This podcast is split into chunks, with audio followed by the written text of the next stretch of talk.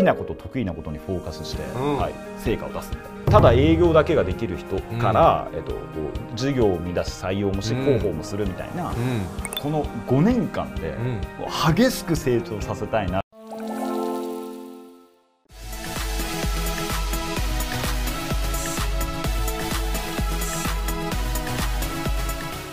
吉岡さんあの後編の方では、まあ、いよいよビル・ゲイト設立されて当時から専務取締役っていう名前？サイバーエージェントの渋谷で働く社長の告白で日高専務。かっこええっていうので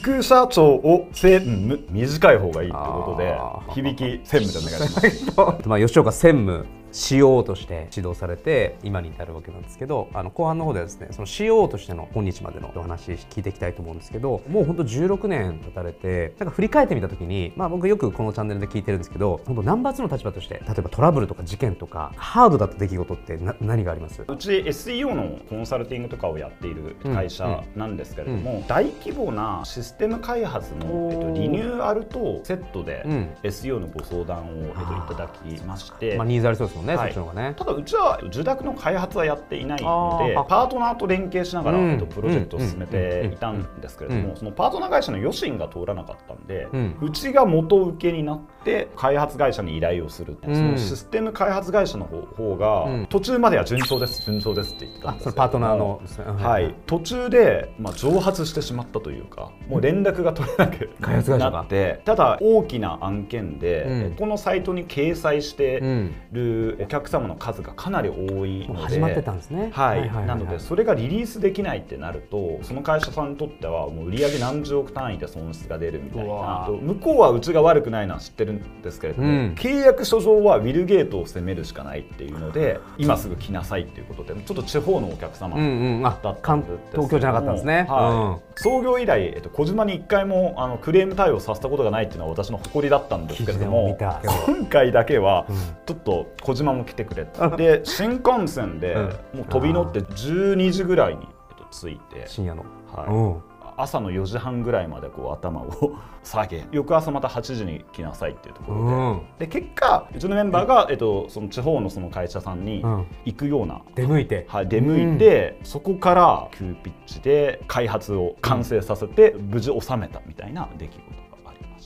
やりきりましたね。でも向こうの会社からも高く評価いただいてもうむちゃくちゃすごいと。ああ、むむしろ。はい、むしろちょっとうちに来ないかみたいな、はい、本当に会社のみんなに助けられたっていう。吉野さんその時そのマインド的には結構絶対絶命ですよね。お客様の言い分もよくわかるというか逆の立場だったらできてないってどういうことみたいな形だったまあ、の責任ので。所在はそこでしょっていう。はい、うん。なのでそこはもう逃げずに真摯に向き合うしかないっていう。えっとところで、ビル・ゲイトの生たちがはい。開発そこの中でやって、はい。高く評価されるっていうのは、あそうです。ハッピーエンド的な話にすると、うん。それで無事リリースできた後は関係値もかなり良くなって、でそのお客さんはい、もう取引金額もそれ以外のところも本当にウィリゲートはこうピンチの時に何とかしてくれたっていうところでえっと大きなお取引になって。発注につながったんですか？あそうです。かかなり大きな金額おを、ー。えっと、任せていただいたので、はいはいはい辛かったんですけれども、うん。今はちょっとわ笑って話せるような今とその取引に転化したわけですよね。おっ。しゃる通りです。クレームのタイミングこそそういうし信頼ある、ねうん。機会でもあるはい。のをまさに体現した感じですね、はい。小島さんと独立して16年連れ添ってるじゃないですか。役割分担割と明確に干渉エリア分けてると。小島が営業とか事業にはうんそこまで、えっと、タッチを、えっうんと、せず会社の中長期的な未来あーまあ全体のねところ構成とか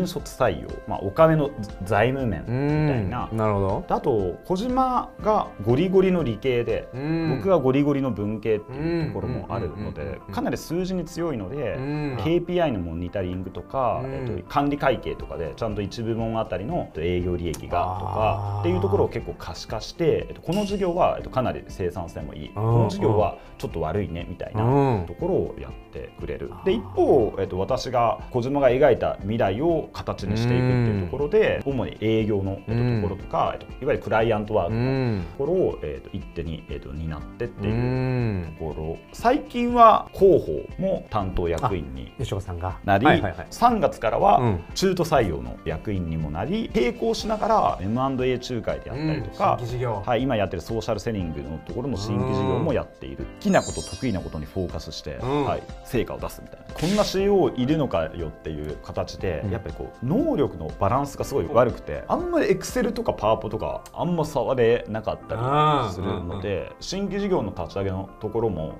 僕がある程度こう形作ったら、うん、あ OK もう俺がやっとくよみたいな形で小島が事業計画をペピッと作ってくれたその MA も。MA のところは、はい、僕はあんま作らないで事業部長が作ってくれてありがたいって形でモニタリングするわけですもんねですかはい。まあ、ソーシャルセーリングのところとかは本当に小島が、はい、パパッと作ってくれてみたいな形でお互い全く違うスキルを持ってるんでお互い支え合うみたいな、そんな感じでやってます。そのソーシャルセーリングってお話だったと思うんですけど、はい、吉岡さん今、えっと、ツイッターで約1.9万人。はい。フェイスブックも1万？そうですね今9300人。9300人。もうそろそろ第2号も生まれません？あそうです。まだマーク3マーク3、マーク 3M&A バンクで言ってましたね、はい、マーク3がそろそろ生まれる可能性が。リンクトインは？リンクトインは今この9か月ぐらい頑張ってるんですけど今3000人。意外にニュースピックスも頑張ってて9000人ぐらい。吉川さんの話で、まあ、ちょっと話以前に聞いた時面白かったのがやっぱり得意なことをやってきながらソーシャルの人たちが増えていきそれはもはや候補に変わっていくみたいな、はい、今でこそ営業大好きなんですけれども、最初はちょっと営業のイメージがあんまり良くなくて、うん、なので営業は誰かにやってもらえばいいやみたいな。ただ、えっと、ちょっと2期目で一気に資金調達をして、うん、人30人取った後にこう業績が悪化してでその時にやっぱ営業が全部やめてしまってあ取った人が30人ぐらい取って、はい、単月700万赤字そうですそうです。でなんで30人から10人になったんですけれども、うん、その時にやっぱ既存顧客が100社いて、うん、当時 SEO って検索したら1位、うん、えっと、出てたんでそれだけで100件問い合わせがあったのですごいですね。SEO のキーワードで1位。SEO のキーワードヤフーで1位だったんですよ、はい、なので100ジオコードに買ってました。その瞬間は、はい、その瞬間は、はい、一人で100件の問い合わせさばきながら、100社のコンサルをしててかなり大変な日々が、えっと相当大変ですね、はい、もう朝8時半から夜3時まで土日なしみたいな日々が続いてでその時にやっぱりこうお客様からクレームとかもらって、うん、あ自分のサービスってこんなに至らなかったんだとか、うん、競合の情報が入ってきたりとかお客様もパッと見なんか儲かってる風に見えても、うん、実はあんまり経営状況が、えーと、良くなかったりしてみたいなこととかもあって、はい、それ以降なんか営業ってただ物をサービスでご案内するだけじゃなくて、やっぱ顧客を知り、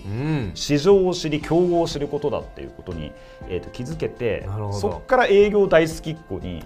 えー、と変わっていったんですけれども、私でいくとやっぱりそのつながりを生かして、うん、なんか M&A 仲介みたいなこう新規事業を。生んだわけですもんね今、えー、と立ち上げたりとかあと事業って結果ビジネスモデル似通るんで、うん、どこで勝つかっていうと、うん、なんか採用力というか素敵な仲間を集められるかだなっていうところでもう戦略に通ったらもういい仲間を集めて勝つしかないんで,、まあ、私はイレギュラーで CEO をやりながら、えー、と採用も見るっていう形になっていたりとか、まあ、SNS でつながることができれば広報効果にも、えー、とつながるっていう形なので、えー、となんとか私はただ営業だけができる人から、えー、とこう事業を生み出し採用もし広報もするみたいな、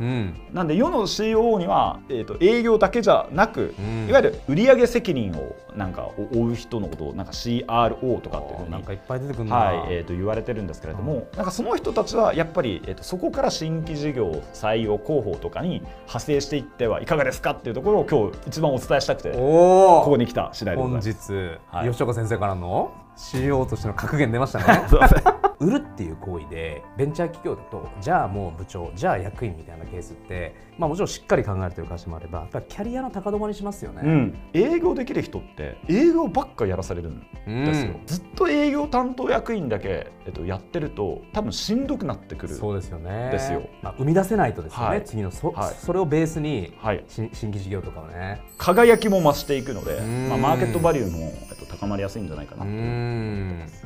CEO のキャリアの磨き方ですね。初夏さん小島さんのペアで不思議な存在ではあると思うんですよ。なかなかやっぱそういうケースがないがゆえだと思うんですけど、うん。うん、お互いなんか無理してないっていうところが、まあ、あるんだなっていう。そうですね。営業系の社長が営業系の CEO にめっちゃなんかこうなんか詰めたりとか、